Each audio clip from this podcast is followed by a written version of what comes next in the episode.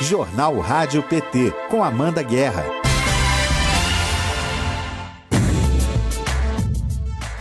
Segunda-feira, mais uma semana, 22 de novembro de 2021, está começando o Jornal Rádio PT. Informação e luta popular nas suas manhãs. Bom dia para você que está conectado em rádio.pt.org.br, no Facebook e na TV PT no YouTube. Bom dia, Ludium. Bom dia, Amanda. Bom dia, meu povo. Lud, luta. Bom dia para Márcia, que está aqui nas Libras. Daqui a pouco o Rodrigo entra também.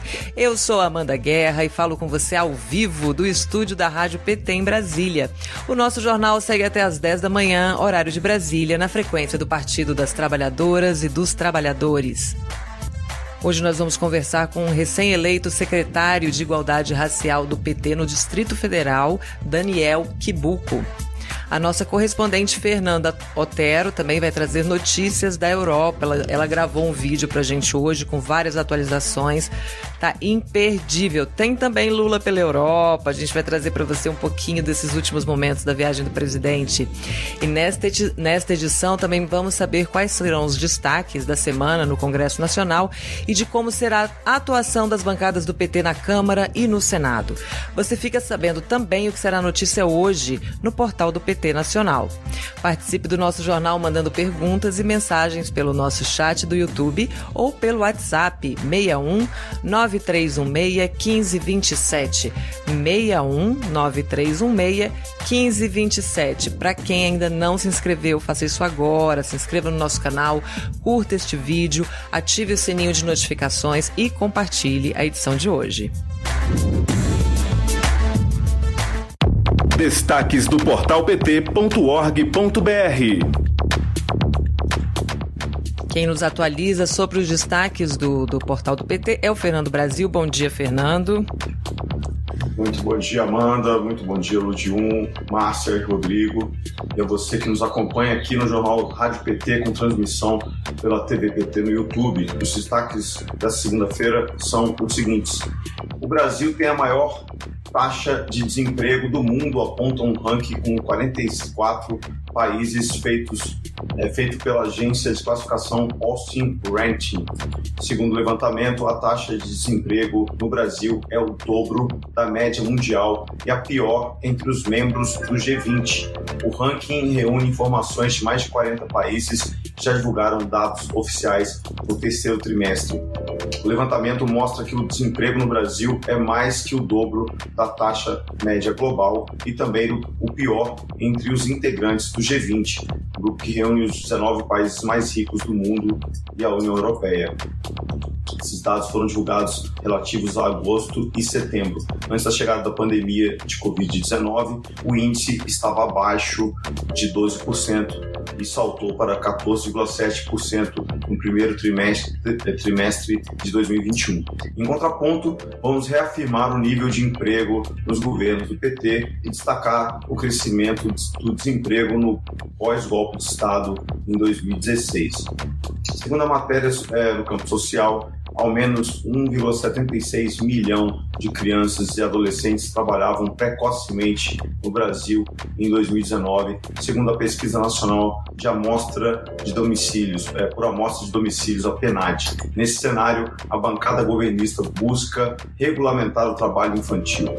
Ao contrário dos governos pós-golpe, o Brasil dos governos do PT foi apontado como referência no combate ao trabalho infantil pela Organização Internacional do Trabalho por causa da criação do Programa Nacional de Erradicação do Trabalho Infantil.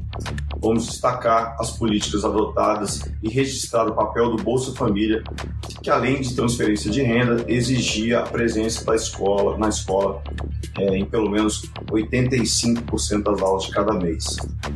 É, por fim, o Memorial da Verdade continua sendo lançado em várias capitais e cidades do país. Hoje, o livro, que é uma plataforma, será lançado em Curitiba, com participação das principais lideranças do estado. Na sexta-feira, o lançamento ocorrerá em Goiânia, no próximo dia 30, no Rio de Janeiro, no dia 9 de dezembro em Belo Horizonte e no dia 13 em Florianópolis. O livro relata o passo a passo de Lula e seus advogados para desvendar a, a perseguição política, provar sua inocência e recuperar seus direitos políticos. A publicação pode ser baixada no nosso site pt.org.br, que também traz matérias, textos e artigos sobre o mesmo conteúdo. É isso, Amanda. Esses são os destaques de hoje. A você que nos ouve e nos assiste, não deixe de conferir se já é inscrito no canal e deixe o seu like. Siga as redes do partido e acesse pt.org.br para ficar por dentro da disputa política mundial e nacional. Bom trabalho e até amanhã. Bom trabalho. Obrigada, Fernando. Até amanhã. Direto do Congresso. Antes da gente falar do Congresso, deixa eu só dar mais detalhes sobre o lançamento de hoje em Curitiba, que o Fernando acabou de falar. É às seis e meia da tarde, no Nina, Comida com Arte, que fica no centro de Curitiba, tá? E o, o para você acessar na internet também, a plataforma é pt.org.br barra Memorial da Verdade. Aí agora sim a gente fala com a Thaís Ladeira sobre o Senado. Bom dia, Thaís. Boa segunda-feira.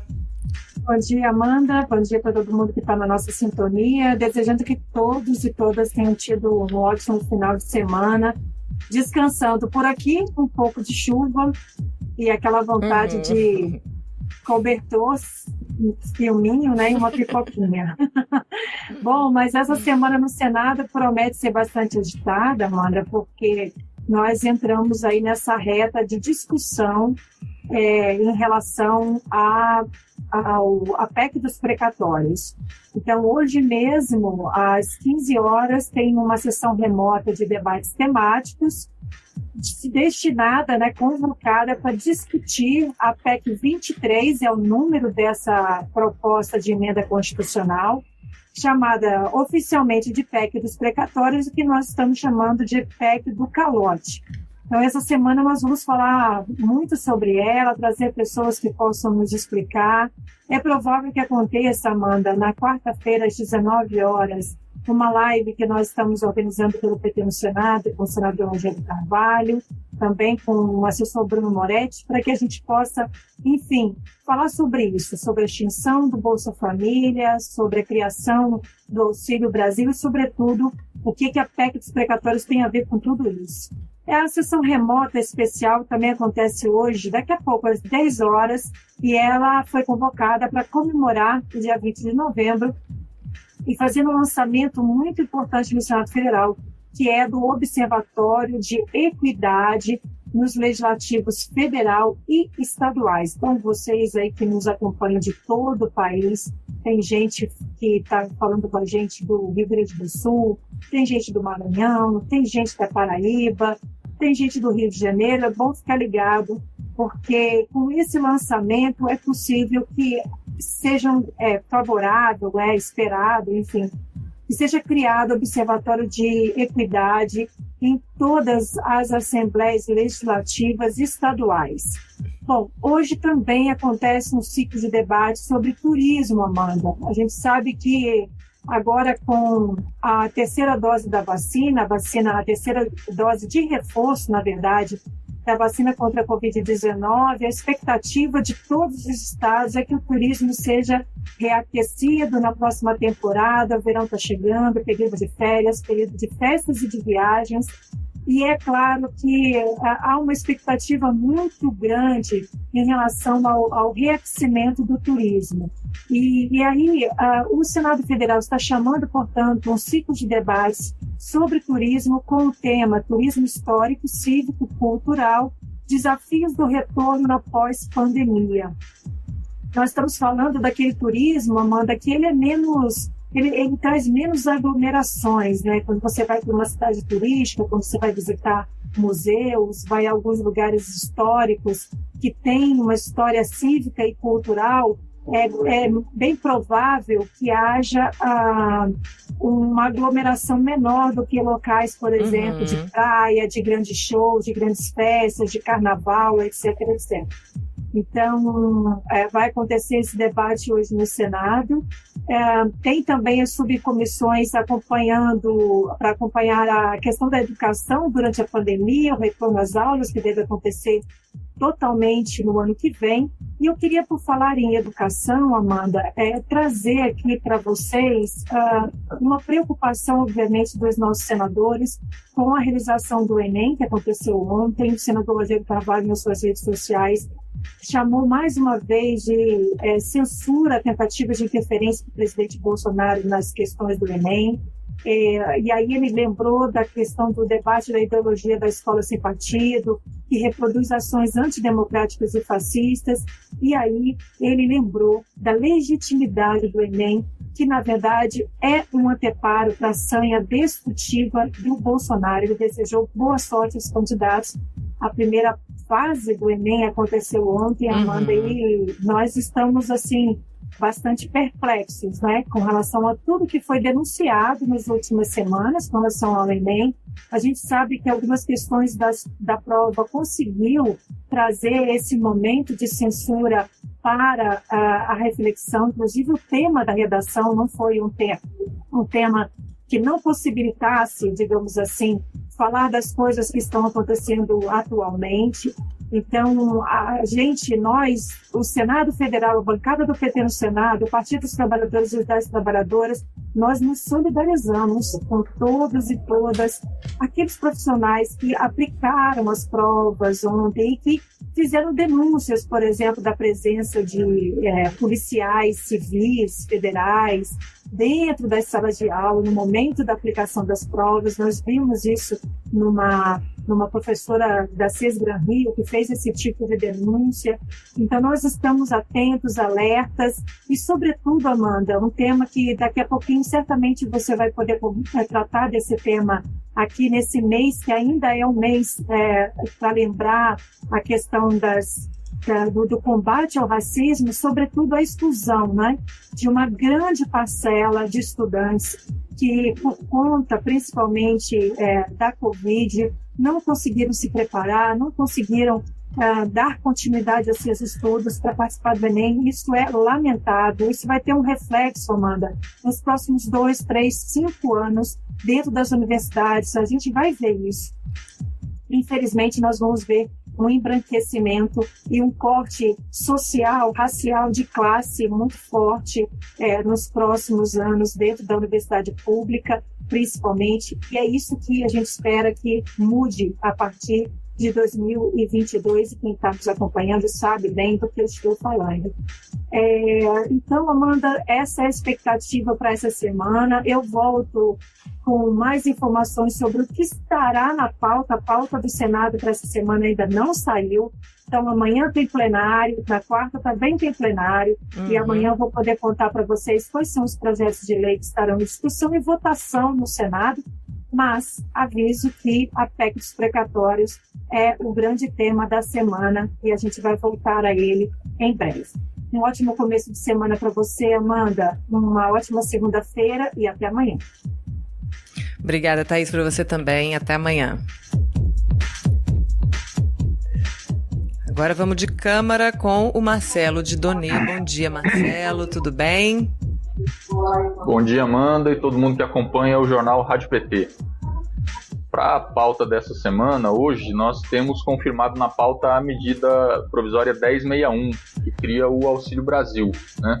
A gente tem pautado nos nossos informes aí o, o, Auxílio Brasil nas últimas semanas, denunciando a farsa que ele significa, tanto pela queda na quantidade de pessoas abrangidas em relação ao auxílio emergencial, quanto ao caráter estruturante que o Bolsa Família tinha, e o tal do auxílio do Bolsonaro só imita, mas sem a efetividade, quanto pelo valor a ser pago e o, e o tempo de duração, que é um programa claramente eleitoreiro, né, que tem um tempo determinado, só até o fim do ano que vem. É o ouvinte, o telespectador, o internauta que nos acompanha pode perguntar: Ué, mas agora que vão votar esse tema? Vocês já estão falando disso há dias, né? Semana passada a gente já denunciou o início, capenga dos pagamentos e tal. Né? A gente denunciou que começou os pagamentos, as pessoas sem saber quem teria direito a receber, ainda receberam é, é muito menos do que os propalados 400 reais, né? Enfim, mas é que esse programa vem na forma de uma medida provisória que é um tipo de proposta de lei que vem da presidência da República e que já começa a valer no dia em que é publicada. a validade dela é provisória. Aí o nome medida provisória. E ela tem que ser aprovada pelo Congresso, pelo Poder Legislativo, para daí ter confirmada a sua validade. Por isso que ela está é, ainda que o auxílio já esteja sendo pago, né, o, o, o, ela precisa ter a validade dela confirmada. Eis que está aí na pauta para amanhã, para terça-feira amanhã, a medida provisória 1061 do tal Auxílio Brasil, programa eleitoreiro, feito por quem não gosta de povo, feito por quem só vê o povo como massa de manobra, por quem não entende de distribuição de renda, até porque não concorda com distribuição de renda, que é esse governo neoliberal do, do Bolsonaro. A bancada do PT aqui na Câmara vai seguir na luta, sim, por distribuição de renda. Nós temos um projeto apresentado para ampliar o valor do Bolsa Família para 600 reais, considerando o valor que era pago é, pelo auxílio emergencial no início, valor esse que foi aprovado graças à luta aqui do, da oposição e aprovação do Congresso, uhum. que lá atrás, no começo da pandemia, o Bolsonaro queria um auxílio de 200 reais, né? vamos lembrar disso, agora vem aparecer como o cara que está melhorando o Bolsa Família, não tem nada disso. Então o PT tem esse projeto, vamos seguir batendo nessa tecla que precisa ter, precisa ampliar o Bolsa Família, o valor e a abrangência, inclusive, e manter o caráter estruturante de fato, porque não era um programa meramente de, de passar um recursozinho para o povo, era um programa estruturante, né, que ligava várias áreas, vários âmbitos da, da vida do povo que estão relacionadas a políticas públicas, né, como educação, saúde, esporte, lazer e outras. Então, por enquanto, a gente tem essa pauta para essa semana. Tem aí na boca sempre aí na a questão da, da medida provisória da deforma administrativa, para a qual tem aquela vigília permanente, que está ali sempre uhum. né, vigilante para fazer a pressão. Aqui na frente da Câmara, ali no espaço servidor, ali na, na esplanada dos ministérios, e nos estados e no aeroporto, dizendo que se deputado votar a favor não volta né, para a Câmara depois, não, não vai ser votado de volta mas concretamente na pauta nós temos a, a possibilidade da votação dessa medida provisória, tá, Amanda? E amanhã, assim, no decorrer da semana, a gente vai informando mais eh, novidades que porventura apareçam aí na, na nossa pauta. É isso aí, Marcelo. Muito obrigada pela sua participação. Até a próxima. Bom dia. Até. Bom dia para todo mundo. Bom dia também com as mensagens de vocês aqui no nosso chat. Bom dia, povo de luta. Povo de Lula, eu ia ler povo de luta. Olha, Josi. A Josi Negreiros falando, Amanda e equipe, simbora assistir o JRPT. E uma boa semana para todos nós. Josias Gonçalves também dá seu bom dia. José Antônio Monteiro dos Santos, bom dia, companheiras. Alan Patrick diz bom dia lá de Natal. É, José Antônio Monteiro dos Santos diz bom dia para os companheiros, saudações. Fala de Paracatu Paracatu, Minas Gerais. Nelson Pinto fala de Coroadinho, São Luís, Maranhão. O Joseildo Santana do Nascimento está falando de São Bernardo do Campo. João Ricardo Roque aqui dá uma saudação aos torcedores do glorioso Botafogo, que foi campeão ontem, voltou à Série A do Campeonato Brasileiro. Botafogo. Janete Marzola diz: Bom dia, companheiros. O auxílio é descaradamente eleitoreiro. Ela denuncia aqui o Auxílio Brasil. E hoje, na, na, no TVPT na Câmara, o líder da bancada, deputado Elvino Bongás, recebe os deputados federais Benedita da Silva, do PT do Rio, Valmir Assunção, do PT da Bahia, a vereadora Moara Saboia, de Contagem, em Minas Gerais, e a socióloga Vilma Reis, para falar sobre os desafios para a igualdade racial. Então, assista hoje na TVPT, às sete da noite, o TVPT na Câmara. Vamos acompanhar agora um pouquinho do que foi a participação do presidente Lula no encontro com o Podemos na Espanha. Eu estou convencido que é possível recuperar o Brasil.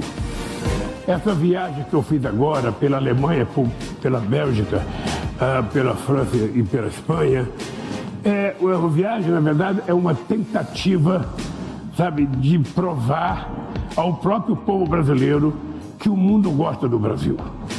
Eu sou muito, muito, muito.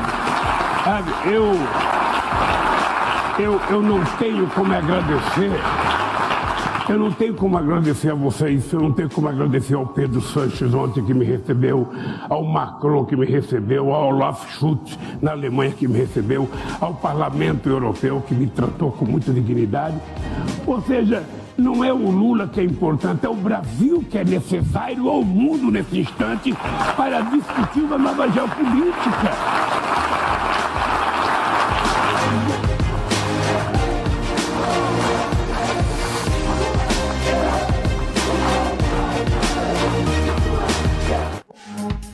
Muito bem. O Senado aprova projeto do PT que classifica injúria racial como crime de racismo. Aquele projeto do senador Paulo Paim que a gente conversou na sexta-feira passada. Mais detalhes no PT Informa com reportagem de Thaisa Vitória. PT informa. Senado Federal aprovou o projeto de autoria do senador Paulo Paim, do PT do Rio Grande do Sul, que classifica a injúria racial como crime de racismo. A pena do crime também aumenta, passando de reclusão de 1 a 3 anos para 2 a 5 anos, além de multa. O PL 4373 de 2020 foi aprovado por unanimidade nesta quinta-feira, dia 18, na semana de celebração do Dia da Consciência Negra. Em outubro, decisão do STF já havia definido que, assim como o crime de racismo, a prática de injúria racial também não poderia prescrever. O único voto contrário foi do ministro Nunes Marques. Até então, o crime de injúria prescrevia após oito anos se não tivesse uma sentença final.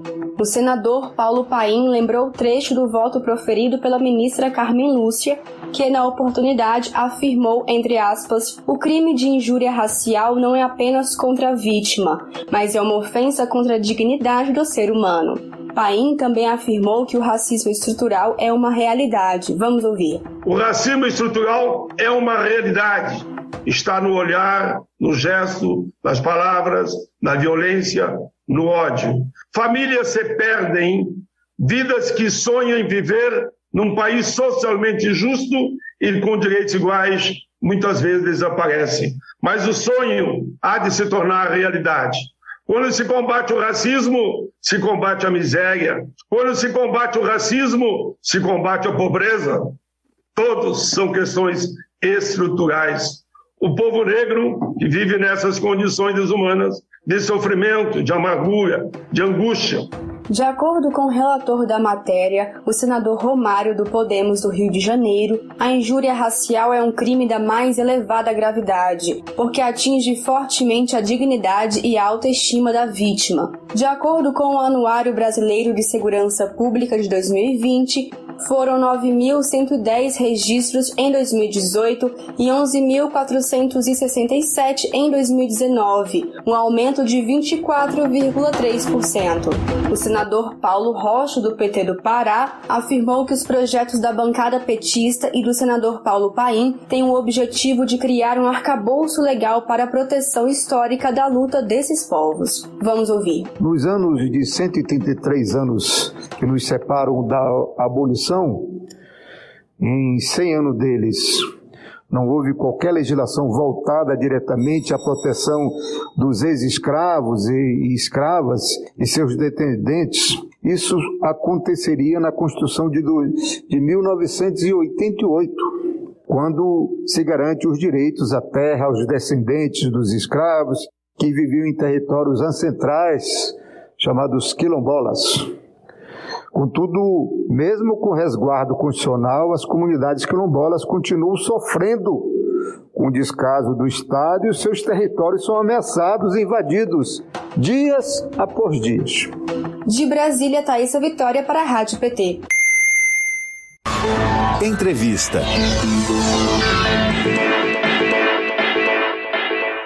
Eu converso agora com o recém-eleito secretário de combate ao racismo do PTDF, Daniel Kibuco. Bom dia, Daniel. Seja muito bem-vindo ao Jornal Rádio PT. Tudo bem? Bom dia, Amanda. Tudo bem? Eu quero te parabenizar pela sua eleição. Parabéns. E queria começar perguntando para você quais são as suas prioridades de gestão, suas principais propostas.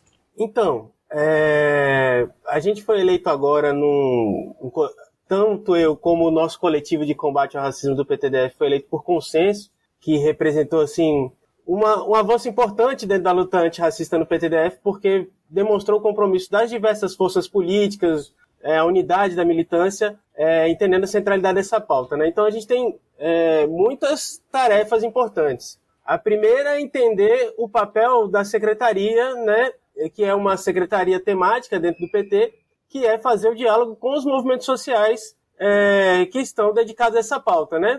Essa é uma tarefa é, que cabe às secretarias setoriais.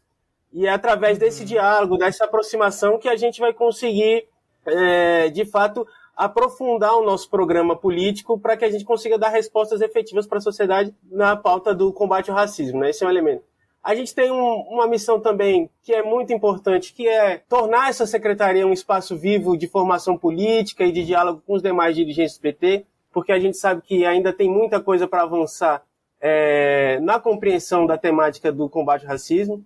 É, muitas vezes a gente observa a ideia de que o racismo ele é uma questão só de desvio ético, um desvio moral, um problema psicológico individual, mas não, o racismo ele é a regra. O racismo ele organiza toda a nossa sociedade e o nosso partido também não está isento disso. Apesar da gente ter uma trajetória importantíssima, ser uma das principais forças de luta contra o racismo no Brasil, o PT tem essa, esse mérito, a gente precisa lidar com essa contradição que está permeando todas as nossas relações. Né? Então, a gente tem essa tarefa. E assim vamos, né? É, e aí, claro, imediatamente nós temos agora o ano que vem, que é o ano eleitoral. Nós estamos absolutamente comprometidos em eleger o presidente Lula, né? Assim que se confirmar a sua candidatura de fato. E a gente quer construir um programa que dialogue com a população negra e que dê conta dos desafios que a gente tem para a superação do racismo no nosso país, né? Então nós estamos com essas três grandes tarefas aí para o próximo período. E você já comentou também em outras falas suas que o racismo ele começa com a separação da identidade de um povo, né? Essa falta de saber de onde viemos, né? Então recuperar isso, esse resgate de onde viemos é fundamental para quebrar esse ciclo estrutural do racismo. Esse resgate também faz parte do plano de gestão frente à secretaria. E aí eu digo porque a gente tem comunidades quilombolas aqui no DF, tem também esse planejamento para se aproximar dessas comunidades? Tem assim, nós temos um bom diálogo sim com as comunidades quilombolas. Aqui, na, aqui no DF a gente tem uma questão muito importante, por exemplo, com o quilombo do Mesquita, que hoje está localizado somente na cidade ocidental, mas na verdade um pedaço grande do, do, do, que é a região administrativa de Santa Maria pertencia ao quilombo do Mesquita, né? Então, quando da constituição uhum. aqui desse espaço que é o DF, é, essas terras foram tomadas e até hoje eles não tiveram devido ressarcimento. Além disso, tem muitos outros quilombos é, no entorno. Ontem mesmo no ato, a gente teve uma participação brilhante do pessoal do Quilombo do Mesquita. Então a gente tem dialogado sim com, é, com essas populações nesse sentido que você falou. É, o maior crime, na minha avaliação, que foi a escravidão, foi, na verdade, é, de perdermos o direito de pertencer a um povo, né? Hoje, os migrantes que vieram para o Brasil após a abolição, os migrantes europeus, asiáticos e tal, todas essas populações que vieram, elas conseguiram conservar a sua ligação com seus povos de origem, né? E nós, negras e negros, fomos submetidos a uma condição genérica de descendentes de africanos, e a África é um continente extremamente diverso. Uhum. Entretanto, a gente construiu várias estratégias de resistência, como você apontou aí, o quilombo, é, como a gente pode dizer também que são é, os povos tradicionais de matriz africana, aquilo que a gente às vezes chama de terreiro, de uma maneira mais simplificada, essa, essas são estratégias de manutenção da nossa ligação com essa ancestralidade. Né? Às vezes a palavra ancestralidade ela é tratada como um sinônimo de religião, e não é isso, né? A gente mantém a nossa ligação com a nossa cultura, com, a, com os nossos ancestrais de fato, que eles trouxeram da sua bagagem cultural, da sua cosmovisão, da sua história para nós. Então, é, a África é muito diversa e essa diversidade africana ela continua viva no Brasil, apesar de todo o genocídio que, é o, o, que o racismo promove e a gente ainda não conseguiu superar. Daniel, você foi também um dos diretores da Secretaria de Promoção de Igualdade Racial aqui no DF. Hoje a pasta é uma subsecretaria subordinada à Secretaria da Mulher dentro do governo. Eu queria que você comentasse como as políticas afirmativas elas estão sempre tão vulneráveis às trocas de governo, né? São as primeiras a sofrerem ali é, perderem espaço, perderem pessoal. Queria que você comentasse como é, a, a, esses direitos nunca estão assegurados, né? Sim. Eu acho muito importante essa tua pergunta, porque o que acontece, né? Como eu dizia antes, a gente estava até vendo é, a matéria que nos antecedeu, é, falando da, da, da, medida que o senador Paulo Paim conseguiu aprovar, né? Tornando a injúria racial como racismo, equiparando né, o crime de racismo. E aí você vê que demorou tanto tempo para as pessoas entenderem que não existia uma separação, né? a injúria racial ela é motivada pelo racismo. Quando a gente vai para o terreno das políticas públicas, é mais difícil ainda, porque as pessoas têm dificuldade de entender que o racismo ele é de fato, como eu dizia antes, um fenômeno estrutural que organiza toda a sociedade. Então, é, enquanto a gente não superar esse, essa, esse problema, é, a gente vai continuar vulnerável também no terreno das políticas públicas. Então, assim, é lamentável é, o governo que a gente está vivendo aqui no DF em relação ao tema das políticas raciais. Foi uma, é, uma perda muito grande, porque essa pasta da igualdade racial ela tem uma tarefa importantíssima, que é promover a intersetorialidade, o diálogo entre os diversos é, organismos que compõem o Estado, para que as suas políticas elas reflitam de fato a construção da igualdade racial. E eu vou dar um exemplo assim bem banal para a gente entender essa dimensão, né? É, no Brasil, por exemplo, não está escrito em nenhuma lei é, que a mulher preta deve pagar mais imposto. Isso não está escrito uhum. no texto, né? Mas quando a gente olha os estudos, por exemplo, do IPEA, a população que é mais penalizada pela carga tributária são as mulheres pretas. E aí o que, que eu quero, onde é que eu quero chegar a isso? O racismo ele é uma regra, ele é o que organiza a nossa sociedade, então como a forma como o nosso sistema tributário, o nosso mundo do trabalho é organizado, os nossos direitos trabalhistas são feitos, orienta para que chegue a esse resultado onde as mulheres pretas são mais penalizadas. Essa é a dimensão estrutural do racismo que às vezes é mal compreendida. Então é necessário que a gente tenha órgãos dentro é, da administração pública e mais do que ter apenas um órgão dedicado, mas que a gente tenha pessoas pretas também em outros setores da administração pública para que essas políticas possam ser revistas e a gente consiga caminhar para a superação do racismo, né, nessa dimensão. E quais as semelhanças, agora ainda falando de GDF, você identifica entre o governo ibanês, aqui no DF, né, e o governo Jair, Bolso Jair Bolsonaro ali? Onde que eles são mais semelhantes? A, a gente percebe que o governo ibanês é um governo que é, reza a cartilha do governo Bolsonaro. Lamentavelmente, essa é a situação. A gente teve um grande avanço conservador na nossa cidade, né? É, infelizmente, a gente tem uma, uma disputa muito grande, é uma missão do Partido dos Trabalhadores dialogar com a população, retomar os seus laços né, com a base social histórica que o PT tem, para que a gente possa é, reverter esse quadro. Né? Uma parte enorme da população foi enganada com esse discurso do bolsonarismo, né? e hoje está tá colhendo essas condições, e o ibanês, de maneira oportunista, na minha opinião, de, decidiu surfar nessa mesma onda. Então, é, tanto o desmonte das políticas, por exemplo, da igualdade racial, como a gente vinha falando, a gente está vendo aqui no DF e a gente verifica isso também acontecendo no plano nacional. Né? Nós temos hoje, é, na Fundação Palmares, por exemplo, o senhor Sérgio Camargo, que é um capitão do mato dos tempos contemporâneos. Por exemplo, nessa última semana, semana do 20 de novembro, historicamente lá na Serra da Barriga, é uma semana de congressamento dos movimentos negros, de toda a população, do turismo internacional que vai para lá celebrar a imortalidade de Dandara e Zumbi dos Palmares. E a Fundação Palmares simplesmente abandonou o espaço, né?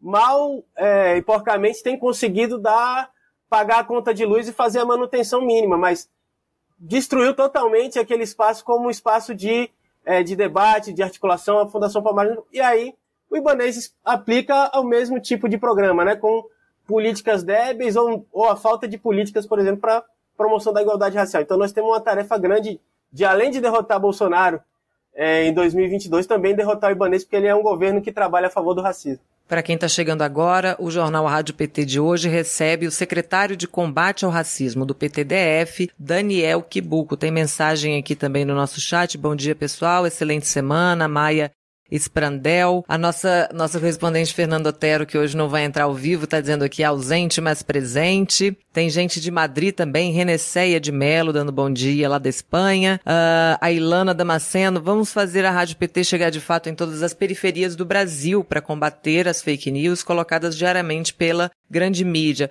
E o João Ricardo Roque tem uma pergunta aqui para você. Ele pergunta se combater o racismo hoje é fazer valer as leis que punem os atos racistas. Como fazer valer essas leis de fato? É, isso aí é uma boa pergunta. A gente conquistou é, a criminalização do racismo já tem é, mais de 20 anos com a Lei 7.719, né? A famosa Lei CAO, que torna o racismo crime. Mas, entretanto, a gente vê que a coisa mais difícil que tem é alguém ser condenado pelo, pelo crime de racismo, né? E aí eu acho que tem duas dimensões importantes, né? É, primeiro, é, mais uma vez batendo na tecla do racismo como um elemento estrutural, a gente precisa discutir a reforma do sistema judiciário como uma pauta antirracista. Né? Você tem pouca presença de magistrados negros e negras, você tem pouca presença de procuradores, né, agentes do Ministério Público é, negros e negras, e todo o corpo técnico também que compõe a força, é, o, o, Poder Judiciário também tem uma participação mínima de pessoas negras. Né? Então a gente precisa é, pensar isso. Mais do que isso, a gente precisa reformar também esse nosso sistema penal brasileiro, que hoje ele tem é, um papel racista é, declarado, né?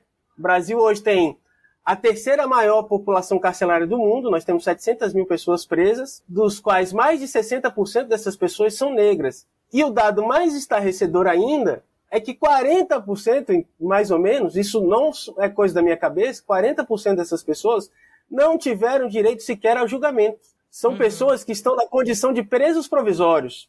E aí, quando a gente olha esses presos provisórios, eles são pessoas pretas. Ou seja, é, o nosso sistema judicial e penal ele funciona basicamente para reprimir a população negra. Né? Então a gente precisa é, fazer essa discussão, é, incluir mais pessoas negras dentro desse sistema judiciário e também é, debater com os magistrados que já estão aqui é, sobre como é que está funcionando essa prática deles. Eu acho que esse é um dos, um dos terrenos é, do Estado Democrático de Direito que é menos visitado é, nos debates políticos, né, onde a gente discute muito a atuação do Poder Executivo e do Poder Legislativo, mas a gente tem é, discutido pouco a atuação do Poder Judiciário. Então, com um judiciário que, por esses dados, a gente demonstra que basicamente não tem servido para garantir direitos, mas muito mais a serviço do racismo, é difícil a gente esperar que a gente vai ter uma, uma reversão desse quadro. E além disso, né, eu acho que um, um, um, outro dimensão importante é que é o seguinte: o direito penal ele não vai resolver os conflitos da sociedade. Nós defendemos o abolicionismo penal. Ainda que de é, seja importante a gente é, criminalizar a prática do racismo, porque tem que ter um controle social é, dessas, é, dessas práticas né, racistas, e foi um avanço, por exemplo, a lei que o senador Paim conseguiu aprovar, um senador petista que tem um, um histórico enorme na luta do combate ao racismo, por mais que seja um avanço esse tipo de, de legislação, a, a lei penal, ela é a ponta, é o fim. Quando tudo mais falhou, a gente vai resolver uhum. o conflito na esfera penal. Então nós temos que construir muitas outras medidas que passam pelo campo da educação, que passa pelo campo da cultura, que passa pela valorização e o respeito das tradições de matriz africana. Tudo isso para que, como eu disse também no começo, o que nos foi tirado foi o direito de pertencer a um povo. Com qual objetivo? Para acabar com a nossa humanidade. As pessoas pretas até hoje não são vistas como seres humanos por completo. E aí a gente precisa recuperar essa humanidade para a gente ter direito à cidadania completa. E aí sim a gente vai verificar o, a superação do racismo, né? E no é caso, isso. reparação, né, Daniel, que foi o mote aqui da, da, do 20 de novembro, né, da, das mobilizações pelo país. Eu queria que você analisasse em particular aqui no DF, mas se quiser comentar também de outros lugares, o que, que você achou? Foi boa a, a adesão? Como é que foi no sábado, dia 20 de novembro, na sua opinião? Cara, eu acho que nós tivemos uma adesão muito boa, eu acho que foi um ato importantíssimo, porque é importante que o movimento negro, não só aqui no DF, a gente teve atos em mais de 100 cidades no Brasil, nós tivemos atos no exterior, porque o dia uhum. é, 20 de novembro é um dia é, muito, muito importante, porque ele é o contraponto que o movimento negro é, produziu ao 13 de maio, né? É bom lembrar que essa data, é, nesse ano, são 50 anos que a gente conquistou, de fato, a constituição desse dia 20 de novembro como um dia da consciência negra, o dia de Dandara e Zumbi dos Palmares. Porque é, muitos, é, no esteio dessa ideologia de, da democracia racial, é, gostavam de comemorar o 13 de novembro como um dia importante. Mas o 13 de novembro marcou, na verdade, a falsa abolição. Nós ainda não tivemos, de fato, né, a garantia dos nossos direitos e, como você bem falou, a, a justa reparação do holocausto que foi a escravidão. E aí eu gosto sempre de colocar essa perspectiva histórica do que é um holocausto mesmo, né?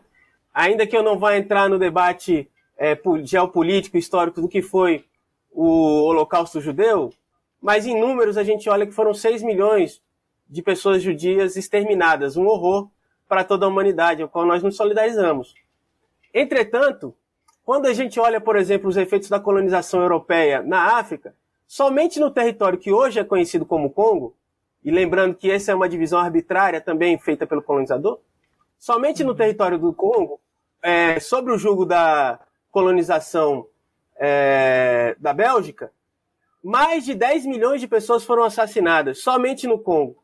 Quando a gente olha o tráfico é, transatlântico de pessoas escravizadas, é, que durou 388 anos aqui no Brasil, é, a estimativa são de 12 milhões de pessoas que vieram sequestradas, torturadas e quantos não nem mesmo conseguiram completar a viagem. Então, assim, em termos de genocídio, de holocausto, não há dúvidas, não tem paralelo na história da humanidade o que foi a colonização e o tráfico transatlântico de seres humanos. Mas, enfim, por condições, e aí eu deixo essa tarefa para os historiadores, por condições históricas, políticas específicas, é, foi reconhecido a importância, por exemplo, de se reparar ao povo judeu que teve a sua perseguição. Aí tem uma questão uhum. contemporânea que precisa ser dita, polêmicas e tal, que eu não vou entrar nessa seara. Mas foi reconhecido e uma medida de reparação efetiva foi tomada nesse sentido. Agora, quando a gente fala da escravidão aqui no Brasil, que durou 388 anos, o máximo que nós conseguimos avançar foi isso, a, a, a, a criminalização do racismo, Hoje nós temos dados que demonstram a desigualdade racial, que era uma pauta importante nos anos 80, né? E nós conseguimos hoje o início das políticas afirmativas, né? Onde a gente tem cotas e tal, uma série de, de outras iniciativas. Mas a reparação de fato do que foi esse holocausto ainda não chegou. A gente continua em condições piores no mercado de trabalho, continuamos sendo, continuamos sendo vítima da violência letal policial ou da violência interpessoal letal. Somos quem mais morre é, continuamos presos, né, encarcerados em massa, enfim. É, essa reparação precisa vir o quanto antes, porque uma coisa que me falaram, né, uma vez, quando a gente estava discutindo esses dados, olha, negro é resistência. A gente é resistência porque a gente é obrigado a ser resistência.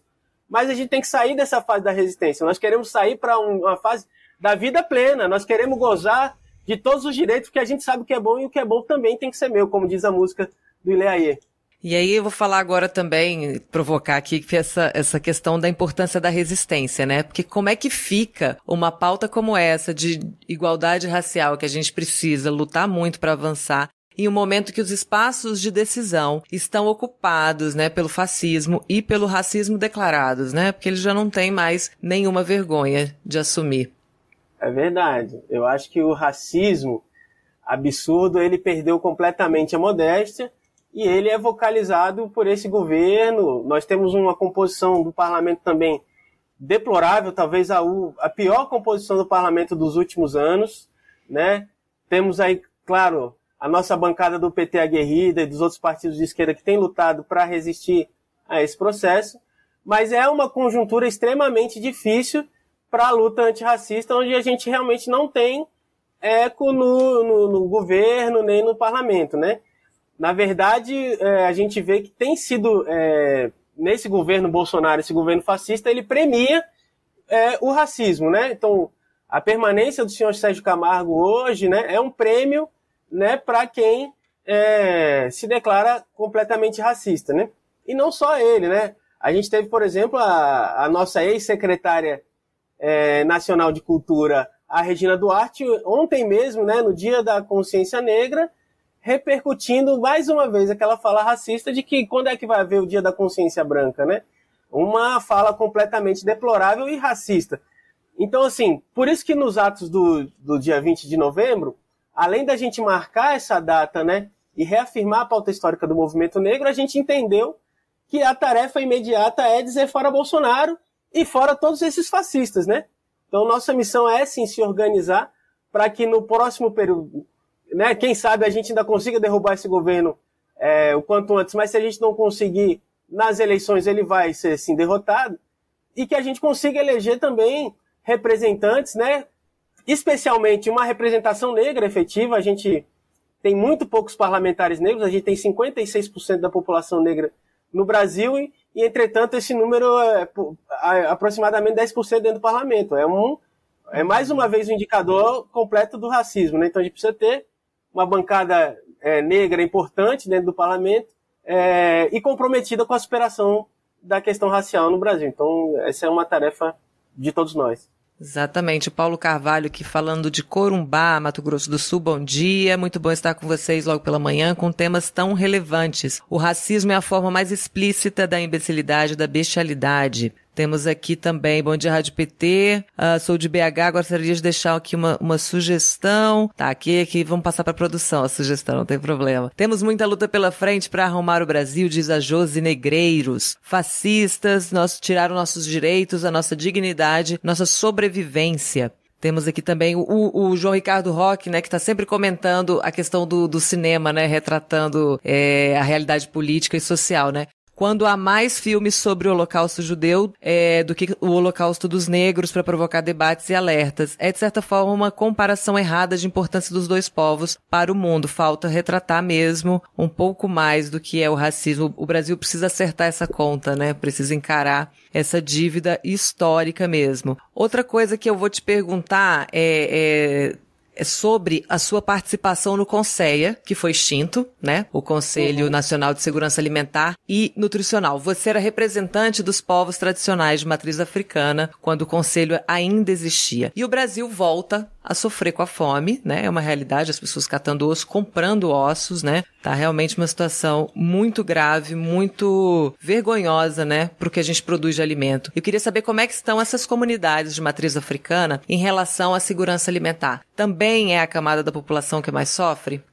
Não, acho que assim, é, você fez uma lembrança importantíssima. Assim, primeiro é isso, é um absurdo completo o governo destruir um órgão tão importante quanto o Conselho, né? O Brasil ele é, saiu do mapa da fome é, e não foi por uma dádiva divina, foi porque houve empenho, houve políticas comprometidas para a superação dessa chaga social que é a fome. E o Conselho teve um papel decisivo é, nessa construção. Não apenas na superação da fome no Brasil, e aí é bom, por exemplo, ver o Lula passeando pelo mundo novamente e articulando com as lideranças mundiais, é, e uma das coisas que o Brasil dava aula para o mundo era sobre políticas de superação da fome e políticas de segurança alimentar. Pelo Conselho, eu tive a oportunidade, por exemplo, de visitar Moçambique, um país africano, onde nós participamos de uma cooperação internacional na construção do Conselho de Moçambique e na discussão de políticas para a superação é, da desnutrição crônica naquele país, que tinha, é, na ocasião, mais de 50% da população nessa situação de desnutrição crônica. E isso era um, uma tarefa importantíssima que o Brasil tinha é, desempenhado no mundo, né? especialmente com os países africanos. E aí, é, quando você fala é, da questão da, da insegurança alimentar para nós, povos tradicionais de matriz africana, é importante fazer um registro sobre o que, que é a gente está falando de povos tradicionais de matriz africana. É, assim, conceitualmente, são povos que se reconhecem a partir da sua tradição e é, utilizam os territórios, os espaços, para sua reprodução é, social, da sua visão de mundo, das suas, é, das suas peculiaridades. São da, então, a gente chama isso, para quem está escutando agora, o que a gente chama de povo de terreiro, no, na linguagem popular, são esses povos tradicionais de matriz africana. Nós mantemos, então, nesses lugares, um contínuo civilizatório com as nossas origens africanas. Então, nós mantemos a nossa língua própria, né? Então, eu sou de uma casa de Angola, e aí nós mantemos a língua quimbundo, que é uma língua falada por 11 milhões de pessoas, uma língua viva lá no país que hoje é chamado de Angola, mas tem os povos que falam Yorubá, né, do candomblé de Queto, tem os povos que falam a língua Fon, que são do candomblé é, Jeje, nós mantemos essa a filosofia, mantemos os, os valores, a visão de mundo e toda uma cosmovisão é, que, com, que compõe de fato a identidade de um povo. Dito isso, é, a nossa insegurança alimentar ela é, é, total, porque primeiro nós não temos acesso é, a alimentos é, de qualidade, né? É, no sentido de que cada vez mais a gente é obrigado a oferecer e compartilhar com a nossa comunidade, com os nossos ancestrais, alimentos completamente envenenados, né? É, o agrotóxico, o transgênico, tudo isso. É, a disponibilidade, ela é sazonal. Muitas vezes a gente tem dificuldade de encontrar aqueles alimentos que são tradicionais é, em, em, oferta no mercado. Então a gente precisa de uma política que garanta esse abastecimento seguro.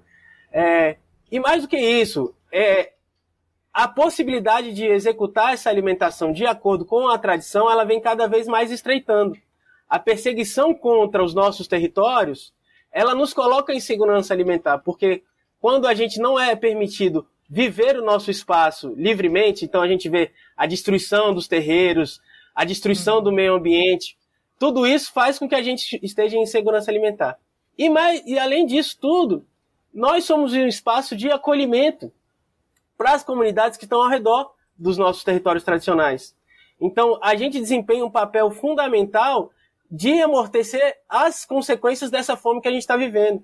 É, muitas vezes as comunidades vão aos nossos espaços, e para nós sempre foi assim. É, a gente não é acostumado a fazer caridade, a gente convida as pessoas para compartilhar a mesa com a gente. Então toda a comunidade vem se alimentar junto conosco, independente se é, participa de fato dessa tradição com a gente. O espaço ele é sempre uhum. aberto. Então a gente tem esse papel social e a gente faz um. É, e na época dos governos do PT foi reconhecida é, esse nosso papel de assistência social nesse sentido, de, de espaço auxiliar da assistência social, aonde a gente fazia a distribuição das cestas básicas, a gente recebia esses, essas questões do Conab, é, da Conab, as cestas da Conab. Então a gente ajudou muito nesse processo de superação da fome, nessa ação emergencial de é, compartilhar as cestas com as famílias mais carentes das comunidades periféricas, que é onde a gente está inserido. Então, assim, é, a gente lamenta muito a extinção do Conceia e a gente lamenta muito a destruição da política de segurança alimentar no Brasil. A gente espera que a gente consiga também superar isso com a volta do, do, do Lula. Tomara que isso se concretize né, no, próximo, no próximo ano. Aqui é Fernando Otero, diz parabéns pela eleição. O setorial está muito bem representado pelo Daniel, Consciência e Resistência. Josi Negreiros também te parabeniza aqui, sucesso no DF uh, e a todos os secretários eleitos nos estados, presenças imprescindíveis para reerguer a nossa democracia. Eu te agradeço, Daniel Kibuco, recém-eleito secretário de combate ao racismo do PT do DF. Essa entrevista vai ser reprisada hoje, às três da tarde, e também estará disponível em formato podcast para todo mundo escutar quando quiser, mais uma vez, compartilhar com todo mundo. Muito obrigada pela sua participação aqui com a gente, com esses esclarecimentos, a sua contribuição. Parabéns mais uma vez pela sua eleição e volte sempre aqui a esse espaço. Valeu, obrigado, Amanda. Abraço a todos, saudações petistas e antirracistas aí para todo mundo. Um bom dia, boa semana para todos. Bom dia, obrigada. E aqui falando, olha, o Luiz Felipe Peralta, que eu não sei se é botafoguense, mas está aqui também, ó, as camisas especiais, ele é, né? As camisas especiais do Botafogo para o Dia da Consciência Negra autografadas estão sendo leiloadas e todo o lucro será revertido para o Observatório do Racismo, para a criação do aplicativo de denúncia de racismo no esporte. Saudações do Botafogo antifascista. Aqui, ó, e a Fernanda Otero disse que essa semana Jamila Ribeiro está na Europa divulgando seu livro sobre o racismo racismo estrutural brasileiro.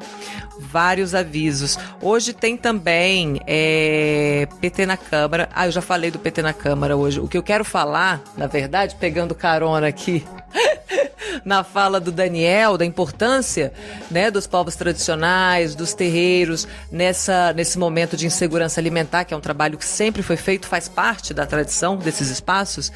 Lembra da mãe Torodi que esteve com a gente aqui na semana passada? Então vou colocar aqui para vocês o Pix dela, que é também o contato de WhatsApp para quem quiser e quem puder contribuir lá no axé da mãe Torodi, que, que tá, ela falou em 500 refeições, né? Ela tá conseguindo é, por dia, 500 refeições por dia. Vou colocar aqui a Pix da mãe Torodi para quem puder e quem quiser, tá aí, porque a gente ficou devendo essa informação, contribuir com esse trabalho brilhante, maravilhoso, né, de acolhimento lá do terreiro na distribuição dessas refeições. São 500 por dia. Quem quiser e puder, toda contribuição é bem-vinda. Mãe Torodi manda um abraço para vocês. E aqui a gente tem também o Minuto Ambiental. Vamos de vinheta.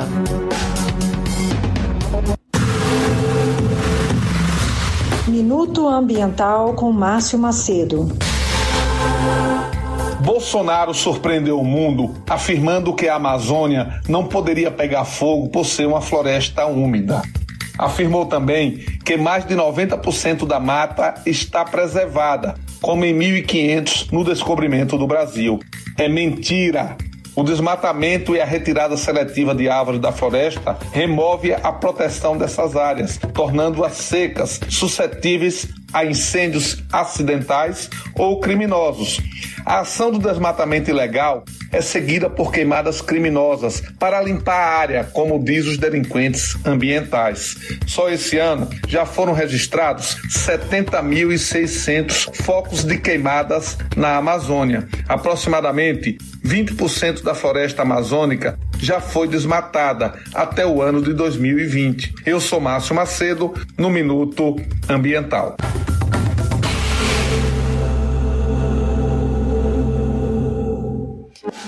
Nenhum pudor, né? Do Bolsonaro em espalhar mentiras também. Agora, essa da floresta amazônica foi demais. Não pega fogo porque é úmida. Bom, o Lula se reuniu com o Pedro Sanches, presidente da Espanha, na semana passada, ainda na agenda é, que ele cumpriu na Europa. A gente ouve mais detalhes no PT Informa com a reportagem da Thaisa Vitória. PT Informa. O ex-presidente Lula foi recebido na manhã de sexta-feira, dia 19, pelo presidente da Espanha, Pedro Sánchez. No encontro, eles falaram do papel que Espanha e Brasil podem ter para a consolidação do desenvolvimento na América Latina com governos solidários e democráticos. O encontro aconteceu no Palácio de Moncloa, em Madrid. Lula e Sánchez conversaram também da integração europeia e da América Latina, discutindo o papel que o Brasil já teve e que pode voltar a ter e a participação da Espanha numa Europa mais integrada e mais coesa. O ex-metalúrgico afirmou no Twitter que o diálogo com o presidente da Espanha foi importante. Pedro Sánchez também se pronunciou. Ele disse que Espanha e Brasil compartilham fortes vínculos estruturais e permanentes em diferentes âmbitos. Na ocasião, eles discutiram ainda a importância das relações bilaterais de Brasil e Espanha. Além disso, trocaram experiências sobre programas sociais desenvolvidos em seus países. Lula e Sanches falaram do Bolsa Família e do programa habitacional Minha Casa Minha Vida, iniciativas de inclusão social implementadas por Lula e que estão sendo destruídas no Brasil. De Brasília, Thaisa Vitória para a Rádio PT. É isso aí, a gente tem mensagem aqui também do João de Brida, ele fala de Criciúma. Santa Catarina, parabéns à Rádio PT e Amanda sempre com pautas muito importantes na luta contra as injustiças e o racismo. Gente está aqui vigilante. E aí, hoje, a, a, como diz a Fernanda Otero, ausente mais presente, hoje ela preparou um vídeo para trazer essas atualizações é, da agenda europeia, né? Tanto da, da passagem do Lula quanto dos principais acontecimentos dos movimentos progressistas no continente. Vamos acompanhar. PT na Europa.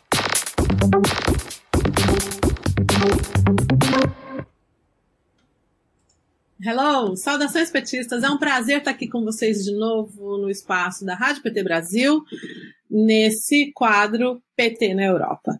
Bom, a gente começa falando ainda sobre a visita do presidente Lula à Europa.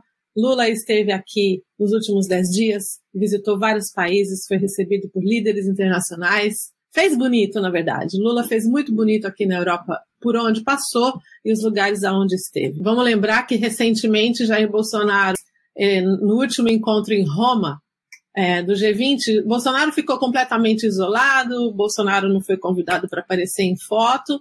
Em compensação, Luiz Inácio Lula da Silva foi super bem recebido por onde passou. Ele fez aquele discurso incrível no Parlamento Europeu na segunda-feira passada, dia 15, que foi o dia da nossa estreia aqui na Rádio PT. E nessa semana que passou, ele foi recebido pelo presidente da França, Emmanuel Macron, uh, com honras de chefe de Estado. Lula tratou de várias questões aqui na sua visita, mas uma questão que é bastante importante, que tem sido discutida aqui na Europa, é a questão do acordo entre o Mercosul e a União Europeia. Lula deu uma entrevista coletiva após uh, receber o prêmio Coragem Política 2021, é um prêmio que é concedido pela revista Politique Internationale. É, Lula fez críticas a esse acordo e ele disse que esse acordo foi fechado de maneira precipitada e que ele defende que esse acordo seja revisto após de 2022, porque vários países terão eleições agora é, em 2022. Portanto, o presidente Lula defendeu que é muito perigoso que o Mercosul aceite que a Europa possa participar nas licitações públicas dos países do bloco sul-americano. O presidente Macron, que é que está disputando eleições aqui muito em breve na França, fez questão de receber Lula e a imprensa viu esse gesto como mais uma vez uma confirmação das diferenças que existem entre Macron e Jair Bolsonaro. Portanto, a visita de Lula ficou aqui marcada pela sua cordialidade, pela sua diplomacia e pela sua liderança, que é realmente uma marca da sua trajetória.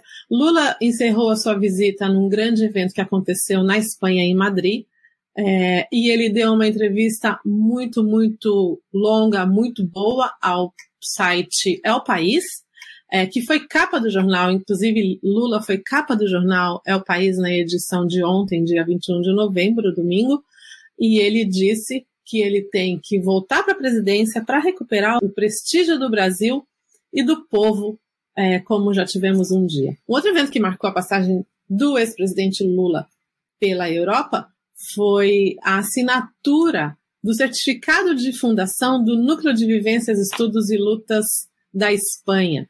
É, o presidente assinou o certificado e agora, então, oficialmente, a gente tem o primeiro núcleo de vivências internacional, que está com a sua sede lá na Espanha. Uma outra notícia que a gente traz agora para vocês é com relação aos atos do dia 20 de novembro, uh, onde a gente teve 20 de novembro fora Bolsonaro racista. Vários países aqui da Europa realizaram atos, é, instalações artísticas, é, protestos. Então, a comunidade brasileira tem sim marcado presença e tem sim apoiado todos os atos fora Bolsonaro que estão sendo realizados é, desde o começo do ano com mais energia. Essa semana também na Europa é, a gente está acompanhando a visita da Djamila Ribeiro, que é filósofa, escritora, colunista e autora do livro Lugar de Fala e Racismo Estrutural. A Djamila vai estar tá lançando, vai estar tá fazendo uma palestra sobre esse livro no dia 25 de novembro na Universidade Johannes Gutenberg e ela vem falar sobre o seu trabalho e sobre o racismo estrutural no Brasil. Eram essas as notícias que a gente tinha para você aqui nesse quadro de hoje. E na semana que vem a gente volta a se encontrar com mais notícias ao vivo, uh, com as informações sobre o PT na Europa e outros assuntos também. Forte abraço e a gente se vê muito em breve. Até mais. Isso. Aí as atualizações na Europa com a Fernanda Otero, que é nossa colunista e correspondente. Excelente conteúdo. Obrigada, Fernanda, por essa participação, por essas atualizações. A gente estava aqui comemorando o primeiro núcleo de vivências na Europa, assinado lá, reconhecido pelo presidente Lula. Vamos levar, né, a mensagem que os bons ventos soprem também no velho continente. O Jornal Rádio PT de hoje fica por aqui, mas você pode seguir seguir ligado em rádio.pt.org.br. A gente também está no Spotify, é só procurar por Rádio PT e aproveitar os nossos podcasts e playlists. Relembrando que hoje às três da tarde tem reprise da entrevista com o Daniel, que a gente acabou de conversar aqui, e também vai ter o, a entrevista dele em formato podcast para você ouvir sempre que você quiser lá no nosso Spotify. Daniel Kibuco, recém-possado, secretário de combate ao racismo no, do PT, né, no Distrito Federal. Vamos agradecer mais uma vez aos 21 diretórios estaduais do PT que nos apoiam na transmissão do jornal Rádio PT no Facebook, formando essa bonita rede, né, conectada com todo o Brasil.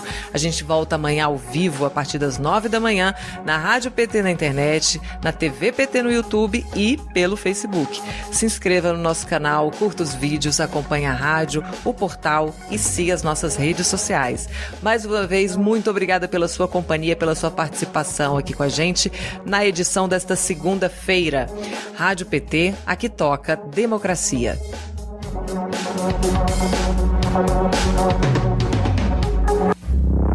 Rádio PT. Aqui toca democracia.